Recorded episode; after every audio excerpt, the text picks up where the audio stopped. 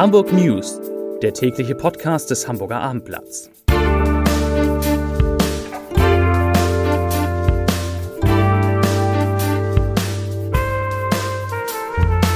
Herzlich willkommen zu den letzten Hamburg News in dieser Woche. Mein Name ist Lars Heider und heute geht es um 20.000 neue Impftermine für die Prio-Gruppe 3 und um den Ansturm auf Hamburger Arztpraxen, die jetzt alle mit AstraZeneca impfen dürfen. Weitere Themen. Der Senat berät über Lockerung der Corona-Maßnahmen. Am Hauptbahnhof bricht ein Feuer aus. Und der Fall Beccariata bekommt eine neue Wendung. Dazu gleich mehr. Zunächst wie immer die Top 3, die drei meistgelesenen Themen und Texte auf abendblatt.de. Auf Platz 3. Tierpark Hagenbeck eröffnet eigenes Corona-Testzentrum. Auf Platz 2 Fall Beccariata, neues Gutachten belastet HSV-Profi. Und auf Platz 1 Feuer im Hamburger Hauptbahnhof, Evakuierung. Das waren die Top 3 auf abendblatt.de. In Hamburg können ab heute weitere Angehörige der Prioritätsgruppe 3 Termine für eine Corona-Schutzimpfung vereinbaren. Dabei geht es um Beschäftigte, die im öffentlichen Nahverkehr tätig sind, in Apotheken oder medizinischen Laboren, sowie um Jugendgruppenleiter und Ehrenamtliche, die Sommerfreizeiten für Kinder und Jugendliche ermöglichen und um Taxifahrer und Fahrer von Moja-Fahrdiensten. Für sie werden laut der Gesundheitsbehörde rund 20.000 neue Ersttermine kurzfristig im Impfzentrum freigeschaltet und sobald es weitere Impfstofflieferungen gibt, sollen dann auch alle anderen Personengruppen aus der Gruppe 3 zu einer Impfung aufgerufen werden. In Hamburgs Arztpraxen laufen derweil die Telefone heiß, denn gestern ist ja die Priorisierung mit einer Vorrangliste für den Impfstoff von AstraZeneca bundesweit aufgehoben worden und jetzt wollen sich offenbar auch in Hamburg viele jüngere Hamburgerinnen und Hamburger bei ihren Hausärzten impfen lassen. Sozialsenatorin Melanie Leonhardt, die auch Gesundheitssenatorin ist, die warb schon mal für das Präparat und sagte, AstraZeneca ist ein sehr guter Impfstoff mit einer sehr hohen Schutzwirkung. Nutzen Sie den, Sie schützen sich und andere damit. Lassen Sie sich diese Chance nicht entgehen. Zitat Ende. Der Hamburger Tierpark Hagenbeck, der eröffnet morgen am Sonnabend ein eigenes Corona-Testzentrum. Vier Drive-in-Teststraßen für Pkw sowie eine Spur für Fußgänger und Radfahrer sollen ein unkompliziertes, zügiges und kostenloses Testen direkt vor dem Besuch des Tierparks ermöglichen. Täglich von 8.30 Uhr bis 18 Uhr können sich Besucherinnen und Besucher testen lassen. Termine sollten bestenfalls im Voraus gebucht werden. Online natürlich. Interessenten können laut Tierpark aber auch ohne Termin an der Teststation erscheinen. Zu den Zahlen von heute, den Corona-Zahlen.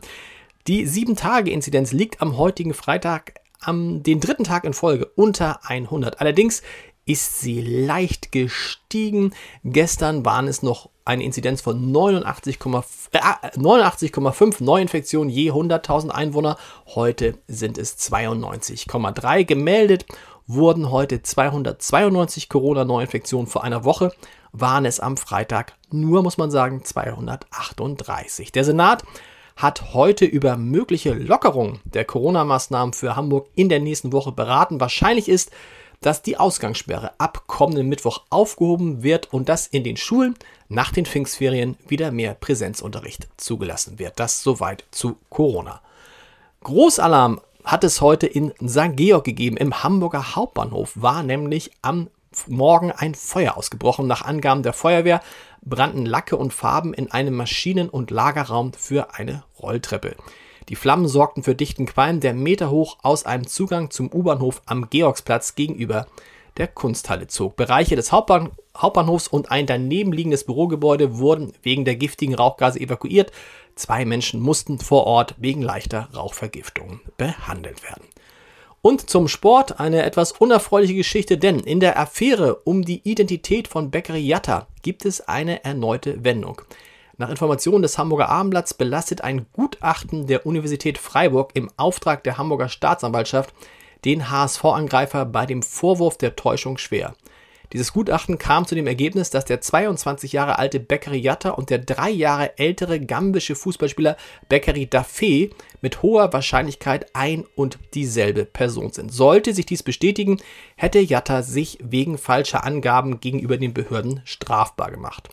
Die Sprecherin der Staatsanwaltschaft, Mia Sperling-Carstens, bestätigte dem Abendblatt auf Anfrage, dass das in Auftrag gegebene Gutachten der Uni Freiburg inzwischen vorliege.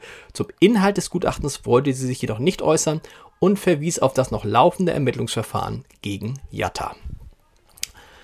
Kein Feuerwerk, kein Schlepperballett, kein Flanieren an den Landungsbrücken. Obwohl der Hamburger Hafengeburtstag an der Elbe in gewohnter Form auch in diesem Jahr wegen Corona ausfallen muss, müssen die Fans des Volksfestes nicht komplett auf eine Feier verzichten. Denn unter dem Motto Hafengeburtstag at Home wird vom 7. bis 9. Mai, also von heute bis Sonntag, drei Tage lang gefeiert. Wie das geht und wie Sie am Sonnabend bei einer digitalen Hafenrundfahrt die Elbe ganz neu erleben können, das erfahren Sie natürlich auf abendblatt.de. Und da gibt es heute Abend auch wieder eine neue Folge unseres Gute Nacht Podcasts mit Kai Diekmann. Und zum letzten Mal spricht er über seine Freundschaft mit Helmut Kohl. Das kann ich nur empfehlen. Wir hören uns mit den Hamburg News am kommenden Montag wieder. Bis dahin, schönes Wochenende. Es soll irre warm werden am Sonnabend in Hamburg.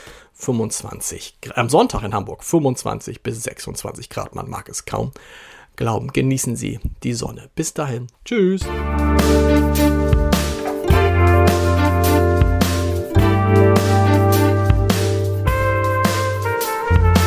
Weitere Podcasts vom Hamburger Abendblatt finden Sie auf abendblatt.de slash podcast.